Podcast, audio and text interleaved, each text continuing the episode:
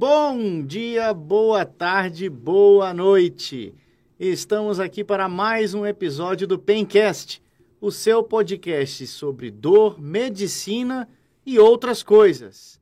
Eu sou o Dr. André Boba, neurocirurgião. Eu sou Alessandro Mesquita, ortopedista, e é uma honra hoje apresentar nosso convidado de hoje, meu professor, um amigo, uma pessoa muito querida para mim, Dr. Marcos Leal Brioski. Seja bem-vindo. Opa, eu que agradeço, uma satisfação estar com os amigos aqui, com o Alessandro, com o Eduardo, grandes é, mestres aí também da área de dor, muito bom. E para quem não conhece, Dr. Marcos, né, vamos fazer uma breve apresentação dele aqui. Ele é o coordenador da pós-graduação em Termologia e Termografia Clínica da USP, lá de São Paulo. Né? Ele é pós-doutorado em Medicina pela USP, doutor em Engenharia pela Universidade Federal do Paraná, chefe da equipe de termografia do Hospital Sírio-Libanês e do 9 de Julho, lá em São Paulo, e o presidente da Abraterm, que é a Associação Brasileira de Termologia Clínica. Né? E hoje ele vai abrilhantar aqui o nosso podcast, falar um pouquinho sobre termografia, né? que é o, é, é, o, é o famoso exame que as pessoas dizem que consegue ver a dor. Marcos, como que isso começou? Quando que você se interessou pela termografia? Conta pra gente. Vamos lá, essa história de ver a dor já é desde o começo, desde 99 aí que comecei os estudos com, com termografia. E era uma coisa muito interessante assim, porque eu venho de uma área também cirúrgica, voltada ao trauma, e na época eu tinha o interesse de estudar hipotermia. Então, os pacientes que morriam de hipotermia no trauma, olha só. e aí, começando a mexer com temperatura central, aqueles termômetros esofágicos, me veio a apareceu para mim a termografia, a imagem, né? E eu falei, puxa, como é que faz isso? Como é que é isso?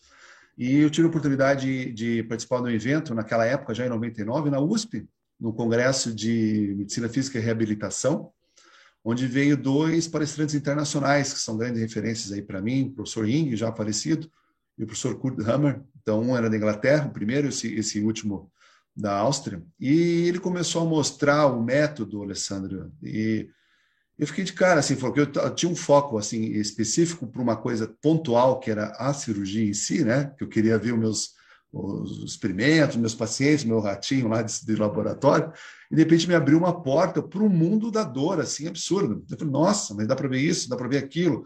Hoje, como vocês começam, né, e se deslumbraram com o método, foi o meu deslumbramento, imaginem, lá em 99, que era, vou, acho que era o único ser ali que que estava interessado em termografia médica na época no Brasil, né? não tinha mais ninguém fazendo.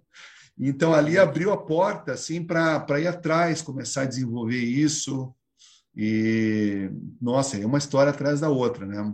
E se sabe que quando a gente começa a trazer uma coisa nova, é... a gente vai aprendendo muita coisa, né? Como como é que as pessoas reagem ao novo e tudo que é novo, se sabe que tem uma uma certa é, uma, uma, dificuldade maior das pessoas aceitarem, entenderem, etc. Então, toda essa fase lá do começo, hoje já está muito mais clara e, e, superada. Assim, né? E com a Termo, eu fui daí desenvolvendo, claro, que terminei minha, a minha pesquisa, meu mestrado lá, doutorado com isso, voltado à hipotermia em si, né? Mas eu fui caminhando para a área de dor e me especializando e me aprofundando mais, e também com a parte de perícia, de medicina legal e perícias médicas, que no qual o exame é uma é uma prova, é uma documentação, né? Então, quando fala em dor, isso sempre envolve uma questão pericial de um jeito ou de outro e não deixa da termografia ser um método de documentação, aí nos casos de dor crônica. Né? O, que eu, o que eu vejo de, de muito bacana na termografia é que ela deixa de ser um parâmetro pontual, né? Porque a temperatura, a, a, na, no conceito é, tradicional de formação médica, ela é um parâmetro, ela é uma anotação pontual no cantinho ali da evolução do paciente, considerada um sinal vital, né? mas a termografia, ela dá para a gente a, a, possibilidade de, de reunir cada pontinho de temperatura que a sua pele está ali mostrando e transformar isso num mapa de informação.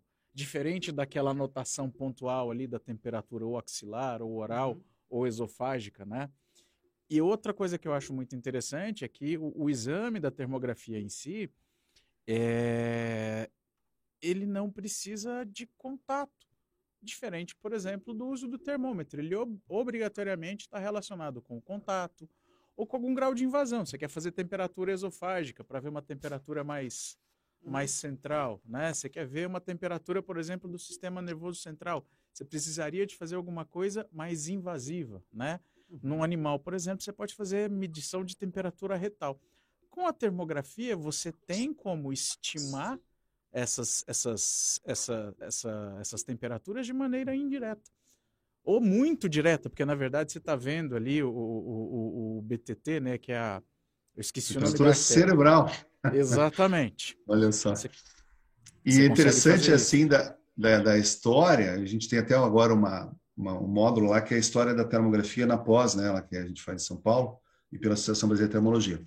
E você levantar a história da temperatura no diagnóstico é uma coisa muito antiga, né? Tão antiga que nem as, que nem as pirâmides que a gente fala, do, quando os egípcios passavam a mão próximo ao corpo para ver aquela transmissão de calor e sentir o que, que é anormal, o que, que não é, e sabia que, claro, que na cabeça deles, talvez um. É, sabia que era o problema, é algum problema essa pessoa tem e está relacionado à temperatura. Daí depois vem o Hipócrates, que ele colocava a lama e via onde secava mais rápido, isso é muito interessante também. Né? Então, essa, a história da, da, da, da temperatura na área da, da, saúde, ela vem de tempos antigos. Depois vem a história do, da introdução do termômetro né, em si, que você comentou pontualmente, até o pessoal começar a usar é, no, na avaliação da, das pessoas. E interessante que ali na década de no ano 1700, mais ou menos, tem o Vanderlich, que também era um médico tenente, que chegou e falou assim: não, agora daqui para frente é obrigatório medir a temperatura de todos os pacientes aqui do hospital de Leipzig, na, na, na Alemanha, e dali para frente começou a ter o uso de rotina da, da temperatura. E, a, e, na, e, naquela época, Alessandro, é legal que ele fala, comentava assim: olha, ele colocou lá várias é, dogmas em relação à, à temperatura. Então, a temperatura é um fator de predição de risco ela indica se o indivíduo vai morrer ou não. Tudo baseado num, numa coisa pontual, que vale até hoje, né?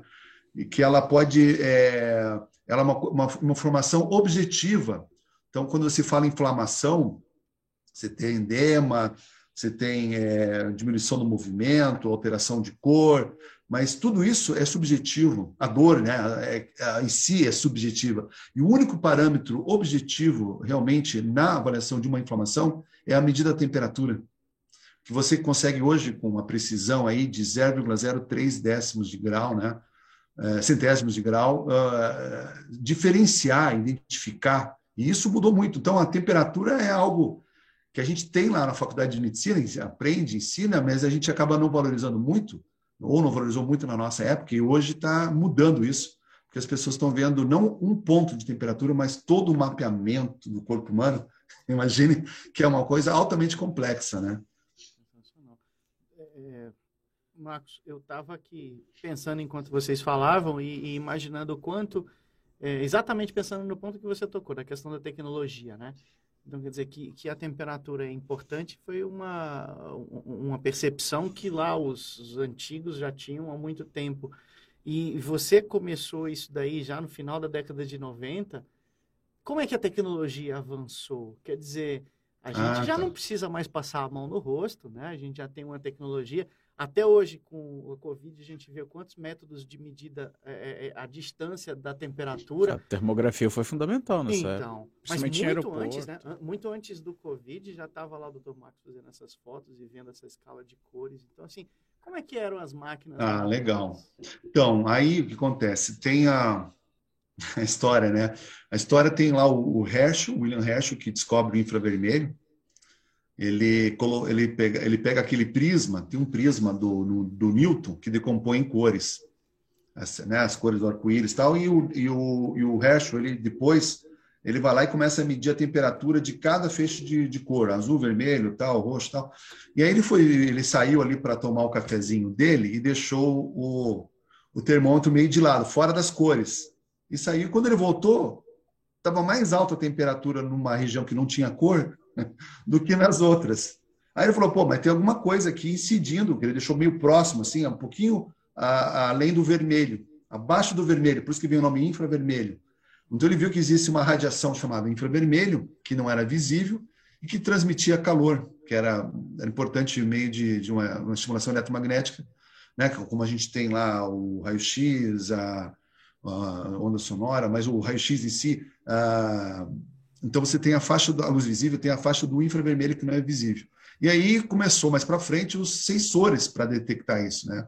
Como é, que, como é que a gente consegue detectar esse infravermelho emitido do corpo humano? As primeiras aplicações vêm da, no finalzinho da Segunda Guerra Mundial ali, com que aí ambos os lados, os aliados e os, o eixo, desenvolveram alguma coisa nesse sentido. E depois isso foi passado para a área médica, quando acabou a guerra. Então, ali na, Guerra Fria, mais ou menos, tem o, Lei, o Lawson, no Canadá, começa a utilizar o aparelho que se usava na área militar para identificar as tropas noturnas, né, no deslocamento noturno. Ele começou a usar e a primeira coisa que ele achou interessante, que foi muito chocante na época, era que ele conseguia saber numa mulher se ela tinha câncer ou não. Sem encostar na mama dela, ele sabia, olha, a mama direita, quadrante superior lateral. Porra, como é que ele conseguia? Porque até então se fazia só a mamografia, o, o raio-x, então foi uma coisa que mexeu muito nessa época, é, um, é, uma coisa... Porque quando você começa a ver o térmico das pessoas, a percepção médica muda totalmente. Você começa a ver tecidos que emitem mais radiação infravermelha, que é o calor. Então, quando a gente fala em calor, a gente não fala muito o calor em si, eu falo que o que, que para ter aquele aumento de calor existe uma, uma alteração uh, celular já. Então, existe uma atividade mitocondrial diferente, Existe aí que você então você começa lá quando se fala um processo inflamatório, mas o que, tem por trás disso? Poxa, existe uma destruição tecidual, existe uma, regenera, uma regeneração tecidual. Então as células ali elas já estão emitindo uma radiação eletromagnética diferente. Então e isso é captado no scanner. Então tem uma câmera, ela passa no corpo, é uma filmagem e ela vai captando onde está brilhando mais. O nosso corpo brilha, produz calor, mas tem regiões que ele brilham mais. E a gente não consegue ver, né? Por isso que a gente não consegue ver do sensor. É, porque tá você quando porque está na faixa, exato, tá, tá numa faixa, tá na faixa do infravermelho que não é visível. Por isso que o a gente acaba tendo essa frase, né, que é a abertura aí do, do, do nosso pencast de hoje, que é a termografia que vê a dor. Na verdade, ela não, não é que ela vê a dor, é que na área de dor dolorida, né, existe lá um processo inflamatório, que seria a situação mais básica, né? Mas, assim, é, existe uma alteração celular, uma alteração regenerativa que está emitindo uma onda eletromagnética, várias, mas uma delas é, a, é o infravermelho, que sem encostar no paciente, a gente consegue identificar que ali onde ele está se queixando de dor, existe realmente, é real, existe o problema, porque às vezes tem paciente que vai né, no colega e fala, ah, dói aqui, mas pô, não tem nada, teu raio-x é normal, teu ultrassom não deu nada, então, o que, que significa? Não é que a pessoa não tenha nada, é que aquele método não foi, não, não foi suficiente para resolver, naquele momento, a situação para o paciente. Então, não é, a maioria dos pacientes com dor crônica, eles, não, eles têm exames normais, Eu que não justificam a dor. o seguinte, que os métodos convencionais é, de exame, de imagem da medicina, eles estão limitados pela nossa interpretação visual. É. E a termografia, ela está fora do espectro visível. A termografia, ela está vendo. É interpretativo que eu vou falar, mas ela está vendo energia tecidual. Então, se você tem, se você tem, por exemplo, uma reação inflamatória em um determinado local, as moléculas daquele tecido elas vão estar tá um pouco mais agitadas, elas vão estar tá vibrando mais. Isso chama muita atenção da termografia. E isso muitas vezes não é capaz de chamar a atenção da nossa visão. Todos Entendeu? os tecidos. Mesma coisa com o nosso tato. É. O nosso tato ele é capaz de ver diferenças de temperatura grandes. Você sabe se está quente ou se está frio. Você mas você não consegue definir, olha, essa diferença de temperatura aqui é de tanto.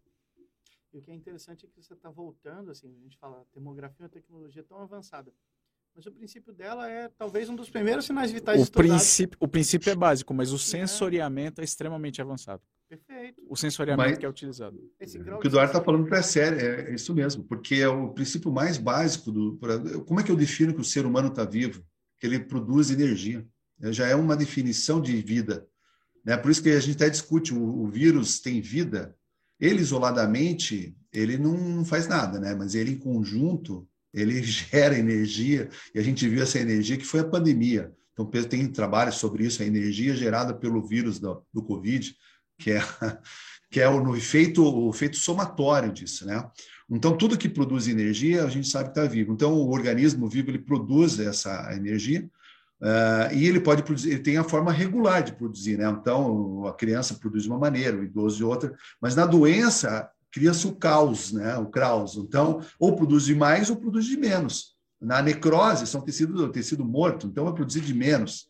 Né? Numa lesão que está numa neuropatia, que aí a gente entra na, nas questões neuropáticas, é, a atividade local é diminuída, existe uma, uma atividade simpática que diminui todo o fluxo daquela região, então ele diminui a atividade metabólica daquilo. E é uma coisa muito louca, assim, porque a gente está. Tá, isso está tudo na nossa frente, no nosso dia a dia, como médico, como profissional de saúde, só que a gente não enxerga, e está lá. E quando você passa o scanner ali, você vê na tela, você começa a ver, opa, o joelho aqui, olha o ombro, então, te abre a cabeça para uma situação semiológica que não é o habitual, né? Enxergar tudo isso ao mesmo tempo. Eu estou pensando aqui que o doutor Marcos começou essa história toda pesquisando, ou, ou querendo pesquisar Cara, sobre hipotermia. Você né? imagina, mas você imagina, e... e até hoje tem uma resistência muito grande dos colegas, que viram e falam assim, ah, mas termografia, puxa vida, mais validação, mais isso, mais aquilo, mas olha, é, principalmente nos pacientes fibromiálgicos, assim, quando você faz o exame da termografia e tem as alterações características, o manto, uma diminuição da temperatura global da pessoa.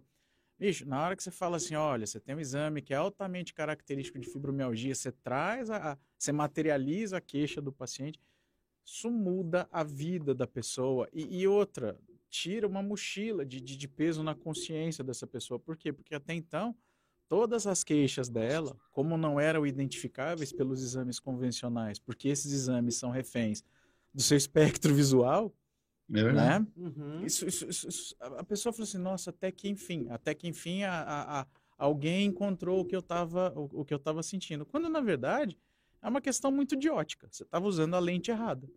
Sim. É um ponto de vista. É. A porta, você é. não abriu a porta. Quando você abre uma porta para o novo, então você começa a ver a lombalgia de outra forma, né? as alterações lombares, cervicais, de outra maneira. Então, então, todas as doenças, que eu comentei antes, elas têm uma alteração metabólica. Claro, e aí, claro que cabe o treinamento, como você fez conosco, né, Alessandro? Duros é, anos aí com termografia lá na pós na USP, dois mas aninhos, assim, é puxado, puxado. Então, você vai vendo que cada doença tem uma característica. Então, por que não a fibromialgia não ter a sua, a sua característica metabólica? São pacientes que têm intolerância ao frio, que têm alterações neurovegetativas né, do sistema autonômico, é, que têm um metabolismo alterado, que têm extremidades mais frias, é, que responde a um bloqueio simpático de forma diferente. Então, é, é, a produção térmica dela é diferente. É claro que o diagnóstico ele é clínico, tem os critérios e tudo mais, só que a, se eu posso ter um método que me ajuda a documentar, isso me facilita o meu tratamento. E, na verdade, nesse, na, na fibro, o que a gente mais procura são as alterações ocultas que estão além da fibro, porque nem tudo que dói no fibromiálgico é a fibromialgia em si. Tem tantos pacientes com neuropatias, com lesões musculoesqueléticas, neuromas, né, o neuroma de morte aí, ou alteração radicular. Não, e, e, e, assim, tem muita neuropatia de fibra fina que passa despercebida, é, tem muita sim. neuropatia com predominância sensitiva que nenhum exame convencional é capaz de identificar. Então o paciente está assim, nossa, mas está doendo, está queimando, e você já virou a pessoa de cabeça para baixo com, com o convencional e você não, não, não, acha. Bom, a termografia ela pode, e normalmente é uma, uma, uma saída, uma, uma alternativa interessante para esse paciente. Sabe que que tem essa dificuldade de diagnóstico. Marcos, conta pra gente como é que como é que é o, o, o como é que é a estrutura física envolvida para a gente poder fazer um exame bem feito. Porque não é igual fazer um ultrassom, que você vai sentar na cadeirinha, o médico vai passar o, o, o transdutor ali no ombro, no cotovelo, em qualquer, qualquer articulação que ele está avaliando, e vai te dar um, um, um resultado rapidamente. A termografia a gente sabe que não é assim. É, então, todo mundo. Desculpa, Oi. antes eu queria. Eu que sou o cara que eu sou a orelha daqui, que é que às vezes fala assim, não, vamos fazer o exame. Eu falei, não, peraí, peraí, calma, que eu ainda não entendi, ou pelo menos Isso. eu entendi sim, mas eu quero só explicar. Claro. É, quando a gente está pedindo um exame de termografia, basicamente a gente está levando o nosso paciente para fazer, desculpa a simplicidade, uma fotografia especial né? Numa Uhum. condição especial em que nessa fotografia eu não vou ver Uma não, uma série. uma série, pronto. Uma já série. é- eu não vou ver se o doutor Alessandro está bonito, se está penteado, se está com a pele lisa como um pêssego. Eu não quero saber disso, não. Eu quero É saber, verdade, verdade. eu quero saber a temperatura. Então, o doutor Marcos vai fazer uma foto que é do infravermelho que é emitido pela pessoa, certo?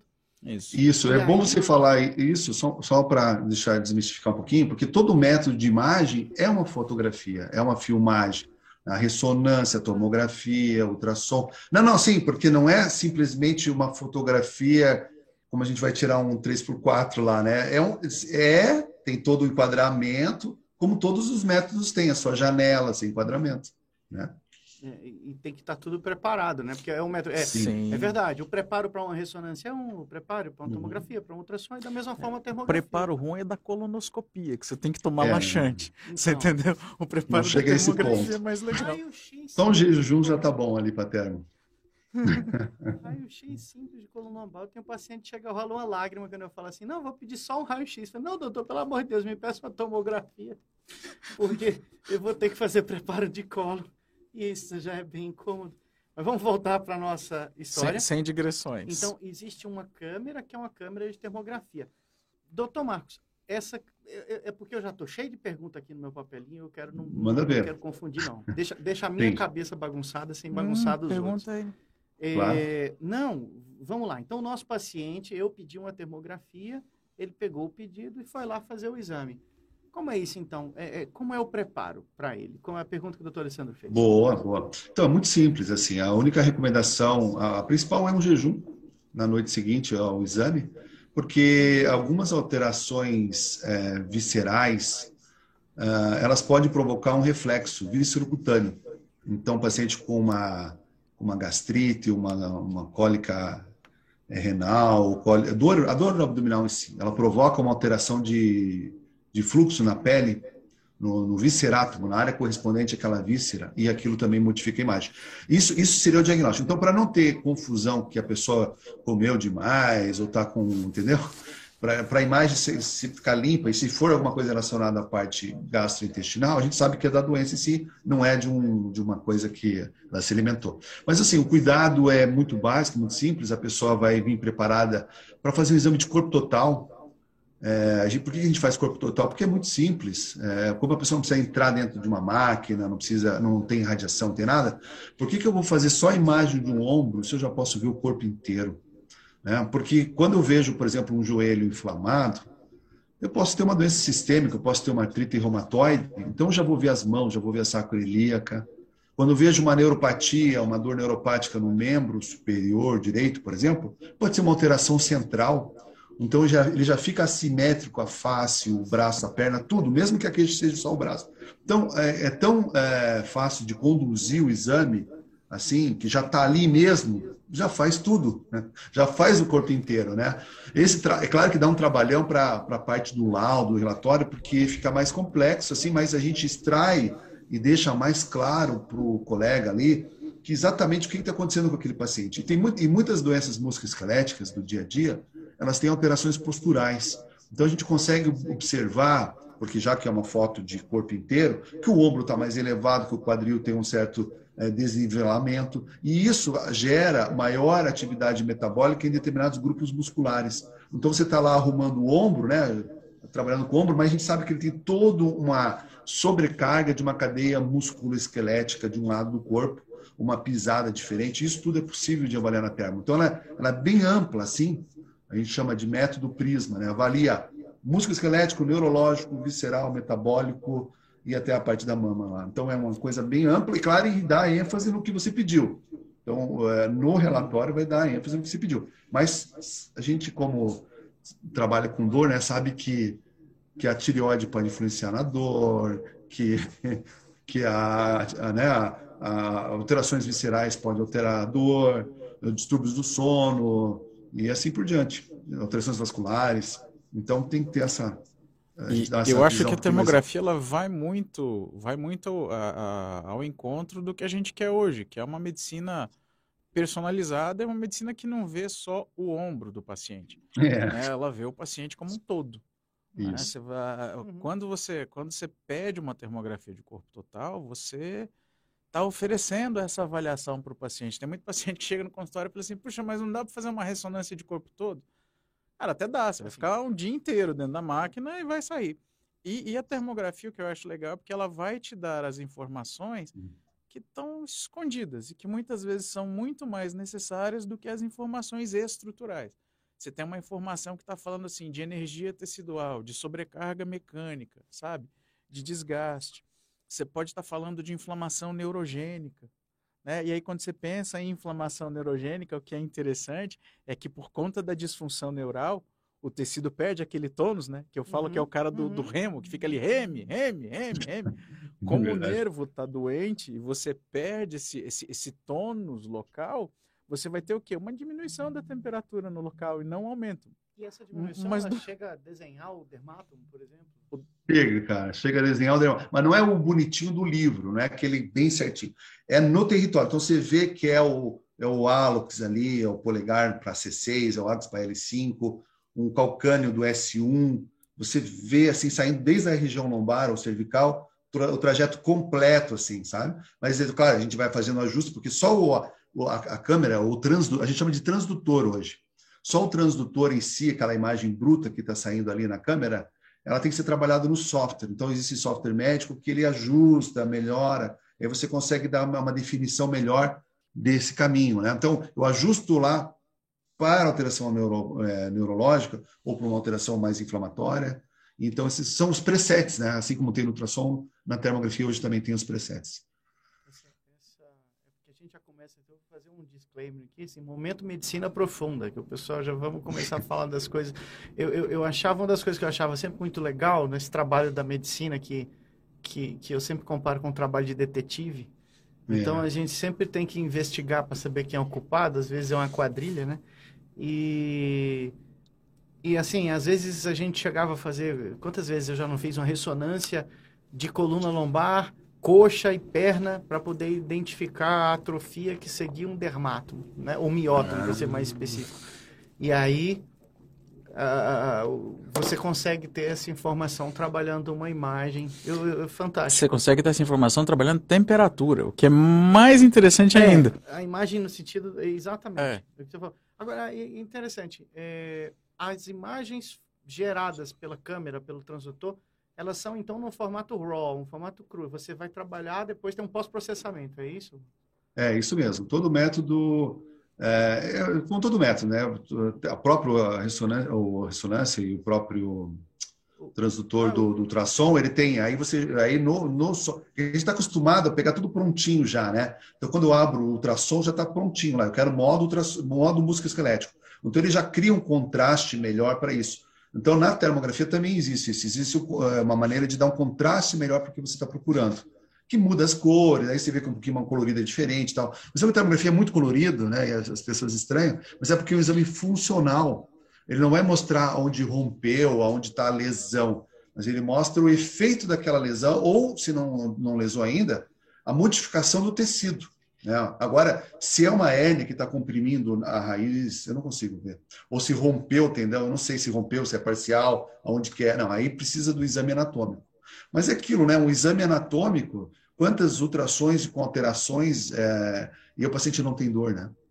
Ou o paciente tem dor e você não encontra nada no ultrassom também. Não, quando o paciente tem dor e a alteração que tem no exame estrutural não tem relação nenhuma com a dor que a pessoa tem. É, isso a gente não quer desmerecer o exame estrutural, mas é para entender que existe uma janela que muitas vezes ela, tem que, ela não é preenchida no, no dia a dia. Então, se o especialista em dor não está atento aí com a termografia, ele está perdendo uma oportunidade de um diagnóstico mais precoce, de uma, uma intervenção mais precisa. Ele sabe que é aquela faceta que está inflamada, claro, faz um nível acima, abaixo, mas ele tem segurança que é o lado esquerdo, que aquela ali está tá predominando o processo inflamatório ou uma discopatia. Então, ele direciona, dá mais segurança para o profissional que está no caminho certo. Isso, isso, é um ponto extremamente importante que você tocou, porque a gente já tá, a gente começa a, a entrar naquela seara da, do falso positivo dos exames de imagem e como isso é prevalente. É, uhum. a, uma, um dos,